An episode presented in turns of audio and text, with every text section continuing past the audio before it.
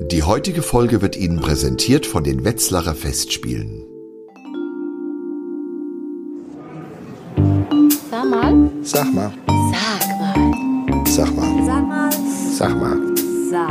Sag mal. Sag mal. Sag mal. Eine neue Folge Sag mal, der Podcast mit Frank Mignon. Und ich nenne mich deshalb heute zuerst, weil das wahrscheinlich das letzte Mal ist, dass ich hier zu Wort komme. Denn ich bin heute mit zwei äh, hervorragenden Sängerinnen hier. Die eine, die kennen Sie schon, das ist meine Bühnenpartnerin Anita Vidovic. Hallöchen. Und ja, die andere, die andere, und da freuen wir uns ganz besonders, ist unser heutiger Stargast. Sie wurde bezeichnet als eine der aufregendsten Jazzstimmen unserer Zeit. Hm, klingt schon mal gut. Sie ist Schauspielerin, Sängerin, Songschreiberin.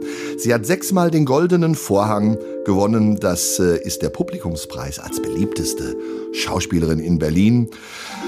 Sie ist in einigen Musicals aufgetreten und natürlich auch dort in Stücken, die man kennt und die man liebt. Cabaret, Irma Ladus, die Drei-Groschen-Oper, Evita. Wie es dann dazu kam, dass sie auch auf dem Traumschiff aufgetreten ist, das wollen wir sie allerdings noch fragen. Und wie schafft man es als gebürtige Hanauerin irgendwann vor Tom Cruise zu stehen und für ihn zu singen? Und das fragen wir die großartige Katharine Merling. Ich hoffe und wir hoffen, dass auch die Wärme des Wetzlarer Publikums, äh, die am 28.07., da hoffen wir auch nicht nur auf die Herzenswärme, sondern auch Temperatur. Und zwar am 28.07. wirst du hier im Wetzlarer Rosengärtchen im Rahmen der Wetzlarer Festspiele auftreten mit deinem Programm in Love with Judy. Wir freuen uns wahnsinnig drauf und äh, wir werden aber später erst nochmal auf dieses Konzert eingehen und wollen erstmal natürlich äh, erfahren, wer denn so Katharine Merling ist und äh, unseren Zuhörern ein bisschen näher bringen. Ja, Frank hat schon angedeutet, eine Hanauerin, ja, der große lange Gang von Hanau nach Berlin. Ich glaube über ganz viele Umwege, ne? Deine Ausbildung, ganz kurzer Umriss bitte. Ich bin in Hanau geboren. Ich bin aufgewachsen in Ostheim, Niederau-Ostheim. Das ist ein kleines Dorf bei Hanau und bin dann direkt von meinem Dorf nach London gegangen und habe dort Schauspiel und Musical studiert, wurde dort gleich engagiert ins Londoner West End, habe da mein Theaterdebüt gegeben in London. Dann bin ich zurückgekommen nach Deutschland. Dann war ich ähm, ein halbes Jahr in Paris, ein halbes Jahr in New York, bevor ich dann nach Berlin gezogen bin und dort lebe ich heute noch und freue mich, auf allen möglichen Bühnen hier spielen zu können. Intime, magische Bühnen wie die Bar jeder Vernunft oder eben auch große Bühnen wie die komische Oper. Mhm. Wie empfindest du Berlin als Kulturstadt? Herrlich, vielfältig, divers, bunt, spannend. Also ich glaube, Berlin hat eine der spannendsten Theaterszenen weltweit, weil hier so viel ausprobiert wird und experimentell ganz viel stattfindet. Und jedes Theater hat so seine eigene Handschrift und seinen eigenen Stil. Die Schaubühne ist ganz anders als das DT oder das Berliner Ensemble. Die komische Oper hat jetzt ein ganz ja, neues Genre revolutioniert mit der Jazz-Operette, die jetzt nach Berlin zurückgekommen ist durch Barry Kosky. Nicht zu vergessen, vergessen auch die freie Szene, wo es auch natürlich jeden Abend Konzerte und Theateraufführungen gibt. Mhm. Ähm, ist es was Besonderes immer noch, wenn man weiß, jemand bezahlt Eintritt, um mich ja. zu sehen? Ich finde es was ganz Wundervolles, dass Leute sich auf den Weg machen ins Theater, gerade in diesen Zeiten, ja. sich eine Karte kaufen. Das ist ja ein ein ziemlicher Aufwand, ja, sich für den Abend dann mhm. Äh, zurechtzumachen und ins Theater zu gehen und sich für Kultur zu interessieren. Ich hatte jetzt gerade das große Glück, in der komischen Oper in einer Jiddisch-Revue dabei ja. zu sein. Das war die Abschlussarbeit von Barry Kosky. Ja. Und Berlin went crazy for this Revue, weil alle wollten das sehen und es gab keine Karten mehr. Draußen standen Leute mit dem ja. Schild Suche Karte, die Stehplätze waren ausverkauft. Und das in diesen Zeiten, wo es doch so viele Corona-Fälle noch gibt und Leute Angst haben, ins Theater zu gehen, ist keine Selbstverständlichkeit. Also das war ein ganz großes Geschenk, so etwas mitzuerleben. Ich finde, das ist was ganz Wunderbares. Ja, der äh, bekannte Entertainer und Feuilleton-Liebling Rocco Schamoni hat ja einen sehr verzweifelten Aufruf äh, geschrieben in einer großen äh, Tageszeitung, dass praktisch äh, viele äh, einfach leer bleiben, viele, viele. Es gibt viele Privattheater, die im Moment kämpfen ums Publikum, also die wirklich sich freuen über jeden, der kommt. Und ich freue mich auch immer über jeden, der da ist in meinen Konzerten, weil ich das, ähm, wie gesagt, nicht für selbstverständlich halte. Wenn es Stücke gibt, die die Leute unbedingt sehen wollen, wie jetzt diese Revue in der komischen Oper, dann gehen sie dort auch hin. Aber ich glaube, generell sind Leute sehr vorsichtig geworden, suchen sich genau aus, wo sie hingehen. Es ist auch alles teurer geworden. Also viele können sich vielleicht auch die Karte nicht mehr so locker leisten. Es hat sich schon einiges verändert durch die Pandemie. Auf jeden Fall. Aber nicht nur das Publikum nimmt, nennen wir es jetzt mal, einiges auf sich, sondern wir Darsteller ja auch oder wir Sänger oder wir, die auf der Bühne stehen. Denn als ihr dieses Programm äh, letztes Jahr, hast du da schon, glaube ich, Premiere gehabt, äh, da hast du auch als Sängerin auch einiges auf dich äh, aufgenommen oder auf also, riskiert. Also erstmal selbst wieder mit, mit Band und so weiter. Ne? Da müssen wir ja auch sehr als Sänger achten, dass man sich nicht ansteckt. Aber da gab es eine witzige Sache, die habe ich, äh, ich folge dir auf Facebook. Und zwar hast du mit einem Mikrofon gesungen, das einen sogenannten Plexiglas-Spuckschutz hatte. das muss man mal bringen. Das sieht schon, das sah ja. schon sehr interessant aus. Ja, außerirdisch. War ein bisschen doof, oder? Sperrig, ja. oder? Ich habe natürlich damit gespielt und äh, habe das mit Humor genommen und hatte dieses Ding in der Hand, was irgendwie aussah wie so eine ja, wie ein UFO. Tatsächlich hatte ich das große Glück, zwischen den Lockdowns 2020 13 Konzerte geben zu können im Tipi am Kanzleramt. Und natürlich durfte auch nur eine bestimmte Anzahl in, in das Zelt hinein. Und trotzdem habe ich entschieden, alle meine Musiker zu behalten. Ich hatte sieben MusikerInnen auf der Bühne, also eine kleine große, für mich große Big Band und die haben so gerockt und haben so eine tolle Energie verbreitet, weil alle Lust hatten, wieder zu spielen. Das fühlte sich an, als waren das äh, Rennpferde, die lange im Stall standen und nun endlich wieder losgaloppieren konnten in freier Wildnis. So eine Energie hatte das dann entfacht. Und diese Konzerte zwischen den Lockdowns, die waren so besonders, eben auch mit diesem Plexiglas-Spuckschutz. Und äh, die Musiker waren eingekleidet in Boxen, also die waren wie, ja, hinter Glas, hinter einem Plexiglas-Schutz, wie in einer Telefonzelle. Mit, mit Trennwänden und so, jeder einzelne Mit Trennwänden, sich, ganz genau. Okay. Und trotzdem hatte das was Historisches. Also in Klar. dieser Zeit auftreten zu können, in Berlin mit so vielen Musikern, das war was ganz Besonderes. Und ich wollte eben nicht darauf verzichten und sagen, okay, ich trete jetzt nur mit einem Pianisten auf. Ich wollte mir das leisten. Ich wollte das äh, auch der Welt zeigen und ein Zeichen setzen und sagen, so, jetzt erst recht. Wir kommen jetzt mit geballter Kultur und Musik und beglücken die Welt. Ja, liebe Katharina, das ist wirklich ähm, schön alles zu hören, denn äh, ihr habt quasi oder du mit deiner Band äh, ein Statement gesetzt und habt gezeigt, wie es geht. Denn in diesen zwei Jahren haben wir Sänger, Darsteller ja ständig nur zu hören bekommen, wie es nicht geht. Also Musik auseinander, weniger Musiker, das geht nicht, äh, nur mit 20 unten, mit Maske, mit Test und blablabla.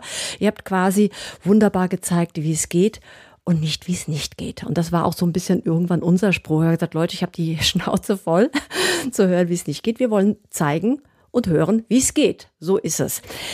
Ja, wie es geht. Und zwar dieses Konzert, was du am 28.07. in Wetzlar präsentieren wirst. Das ist In Love with Judy.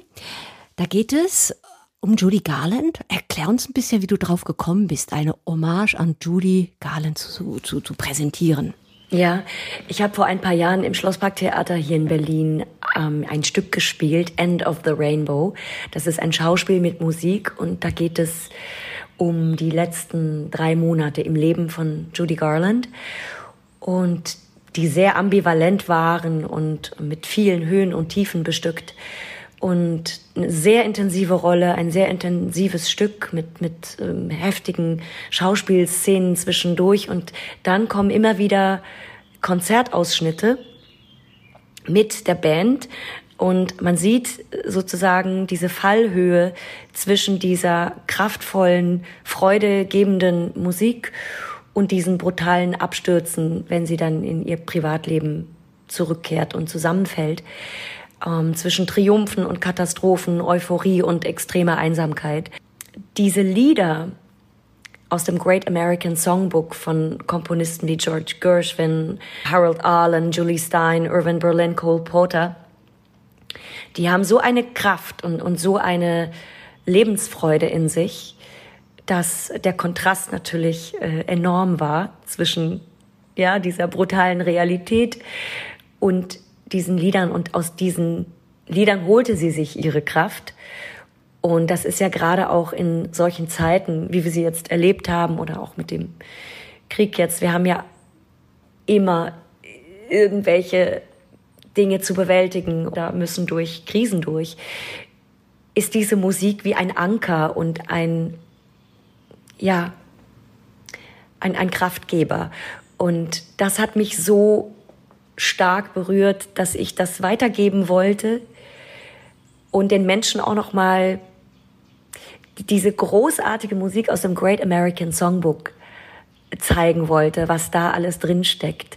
Und sie hat ja durch ihre Interpretationen, Judy Garland, es, diese Lieder zu Klassikern werden lassen. Wie Over the Rainbow oder Come Rain or Come Shine. Und es gibt solche Perlen. Und wenn man das präsentiert mit einer richtig geilen Big Band, die Lust haben zu spielen, dann ist das einfach nur ein Geschenk und ein Feuerwerk. Und das ist das, was dieser Abend ausdrückt. Einfach ein, eine Wucht und eine Wahnsinnsenergie, die total glücklich macht. Mhm. Das heißt, bei diesem Konzert über Judy Garland erfahren wir auch etwas über Katharina Merling? Wenn ich auf der Bühne stehe, dann erzähle ich immer auch meine eigene Geschichte und ähm, möchte ja auch teilen mit dem Publikum, was es mit mir zu tun hat. Und es hat immer, egal was ich mache, ob ich jetzt irgendwie ein Piaf-Chanson interpretiere oder Lieder von Judy Garland singe aus dem Great American Songbook, es hat immer was mit mir zu tun. Ich erzähle dadurch immer auch einen Teil meiner eigenen Geschichte. Das ist die, die Art und Weise, wie es dann genau. auch Menschen berühren kann. Und eigene Geschichte, äh, da wollen wir noch mal ganz kurz äh, darauf äh, kommen, dass du ja auch eine Songschreiberin bist. Du schreibst auch eigene Lieder und hast dich damit auch übrigens hier in Wetzlar schon auch schon einmal präsentiert. Deinen eigenen Abend, eigene Komposition, eigene Lieder. Ich war des Öfteren schon in Wetzlar. Einmal wurde ja. das Konzert leider abgebrochen, weil der Regen zu stark war. Mhm. Da war ich mit Rolf Kühn, mit der Jazzlegende Rolf ah. Kühn unterwegs ja. und da konnten wir mhm. eigentlich wirklich nur zwei Lieder spielen und dann musste es abgebrochen oh. werden, weil die Technik äh, sonst explodiert ja. wäre durch den Regen. Die flippen aus. und dann war ich 2021 im Rahmen mhm. des Back to Life Festivals, oh. wo auch alle Leute sehr auseinander saßen mit großem Abstand. Und mm. trotzdem hatte das mhm. was ganz Besonderes. In diesen Zeiten ist ja jedes Konzert etwas sehr Spezielles, an das man sich wahrscheinlich immer erinnern wird, weil es in einer so legendären oder historischen Zeit stattfand. Und da habe ich sehr viele eigene Songs präsentiert mhm. und gespielt. Ja, aber für, für das, was jetzt stattfindet, wollen wir eine kleine Verlosung auch in diesem Falle einbauen. Denn ja. wenn äh, Sie, liebe Zuhörerinnen und Zuhörer, aus irgendwelchen Gründen noch keine Karten haben für diesen Abend, freuen wir uns natürlich auch, wenn Sie Karten kaufen. Aber es gibt dreimal zwei Karten zu gewinnen. Die Wetzlacher Festspiele freuen sich, dreimal zwei Karten zu verlosen. Rufen Sie bei den Festspielen an unter 06441 22601. Ich wiederhole 06441 22601 und sagen Sie das Stichwort Katharin Merling, Podcast Anita Frank und die ersten drei Anrufer bekommen dann natürlich äh, sogar Freikarten für diesen Abend. Aber äh, eine Frage noch, du hast auch ein eigenes Label jetzt, ne? Ja, ich habe in der Pandemie ein, ein Label gegründet, wo ich dann immer wieder Sachen veröffentliche, auch spontan und erstmal nur digital. Das ist ja jetzt alles sehr leicht mit diesen Plattformen. Das hat alles seine Vor- und Nachteile. Aber es ist toll, dass man, dass ich da unabhängig bin und einfach auch künstlerisch alles selbst entscheiden kann, mhm. wie ich das möchte. Und das ist natürlich ähm, super. Super. Ja, ein sehr kreativer Prozess.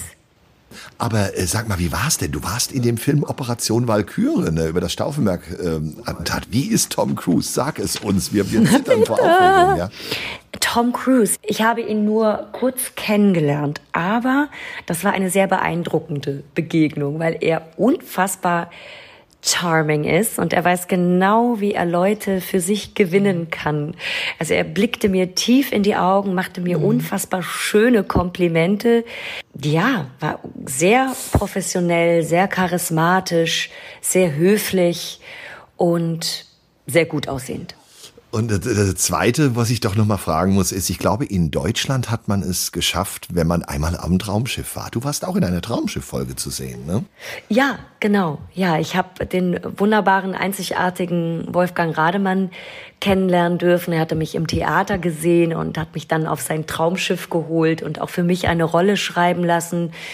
Und wir haben dann zusammengesessen und überlegt, was könnte die, die Rolle sein und wir sind auf eine Jazzsängerin mhm. gekommen, die in Geldnot ist und dann aufs Schiff engagiert wird, zusammen mit einem Volksmusikanten und dann jodeln muss. Das kannst du übrigens, ja. Also und da ergeben sich noch einige Turbulenzen, weil der Ex-Freund sich auch zufällig auf dem Schiff befindet und dann spitzen sich die Szenen zu. Ich habe die Folge gesehen, ich, ich fand es herrlich. Äh, ist das so schön? Also viele, ich kenne so ein paar Schauspieler, auch Daniela Ziegler ist ja auch sehr oft da und so. Und die, die schwärmen eigentlich alle von dieser tollen Stimmung. Man ist an diesen wunderbaren Drehorten. Ist das, ist das so schön, wie das, wie das so nach außen oft dargestellt wird? Und entspannt, alle sind so nett. Ist herrlich. Es ist herrlich. Das wollte ich hören. Ich meine, wenn man an Orten wie Mauritius, Indonesien, mhm. Shanghai drehen darf, dann ist das äh, einfach nur schön. Und wie gesagt, auf meiner Reise war eben noch Wolfgang Rademann dabei. Und er war der Chef des Ganzen. Er hat alle zusammengehalten. Er hat das kreiert. Es war sein Baby und der war super drauf. Wir haben tolle Gespräche geführt, wir haben gefeiert, wir haben getanzt. Ich durfte da auch die Heide Keller kennenlernen. Ja. Ich habe natürlich als Kind immer Traumschiff ja. geguckt und als ich ihr gegenüber stand, liefen mir auch ein paar Tränchen runter, mhm. weil ich dachte, meine Güte, das ist ja irre, dass ich jetzt hier auf diesem ja. Traumschiff sein darf und, und mit diesen tollen Leuten drehen darf. Also das war ein, ein sehr, sehr schönes Erlebnis, an das ich gerne denke dann würde ich mal sagen, äh, wie kann eine Karriere schöner abgerundet werden? Ne? Also wir haben das, äh, wir haben die großen Bühnen, wir haben äh, London, wir haben Paris. Wir haben das Tippi am Kanzleramt, mittlerweile eine der In-Locations. Wir haben die Wetzlarer Festspiele. Ja. Wir, haben Tom, ja. wir haben Tom Cruise und wir haben das Traumschiff.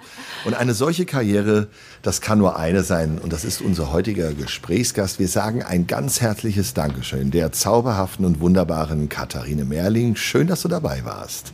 Oh, ich danke. Das war sehr schön mit euch. Ja, und wir freuen uns auf dein Konzert in Wetzlar. Dankeschön. Bis bald mal wieder. Tschüss. Tschüss.